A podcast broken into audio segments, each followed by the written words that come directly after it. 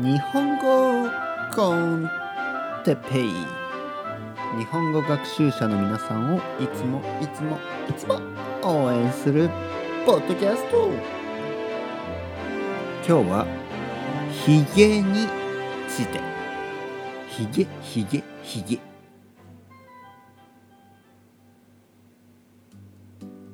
皆さんこんにちは。日本語コンテッペイですね。よろしくお願いします毎日毎日自然な日本語を少しずつ聞いて続けて聞いてくださいね。そうすれば皆さんの日本語は絶対に良くなります。ね。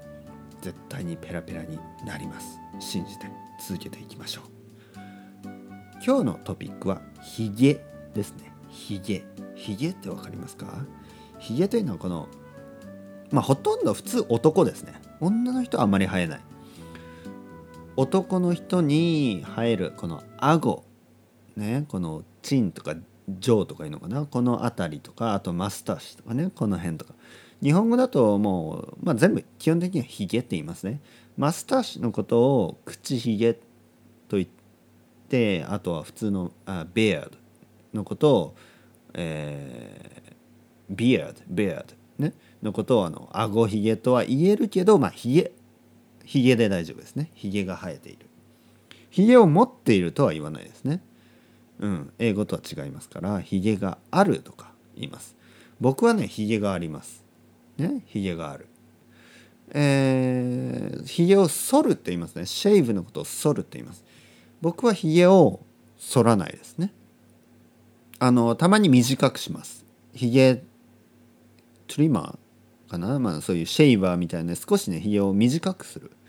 カットしますねでもひげはシェイブはしないねえー、ただ外国人の人が皆さんがね日本に来るとひげがない人とかひげを剃ってる日本人が多いですよね。でそれには理由があってですねサラリーマンまあオフィスワーカーですねスーツを着てるようなあのオフィスワーカーたちはひげを剃らないとダメなんですね。それはなくてはいけないんです。日本の文化ですね。それ日本のカルチャーですね、えー、カンパニーカルチャーですよね、えーまあ、ビジネスカルチャーというかひげを剃らないといけないんですね。ひげが短くないといけない、うん、なので日本にいるとねそのオフィスワーカーの人たちがみんなひげを剃ってる、ね、で髪型も決まってます。だいたい短い、まあ、長い髪型はダメですね。髪が長いのはダメ。なのでみんなねスーツを着てひげを剃って髪の長さも同じぐらいで、ね、眼鏡をかけたりサラリーマンみんな同じようなね格好をしていてなんかユニークじゃないなって思う人もいるかもしれないけどこれ仕方ないんですねこれルールです。ね、もうどうしようもない。えー、髭を伸ばしたくても伸ばしたらいけないっていうねそういうルールがあります。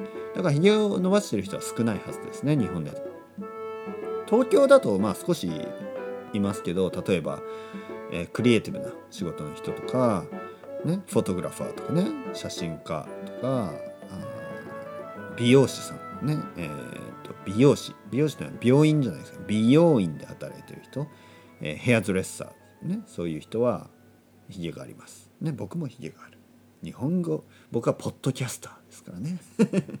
それではまた。バイバイバイバイバイバイ。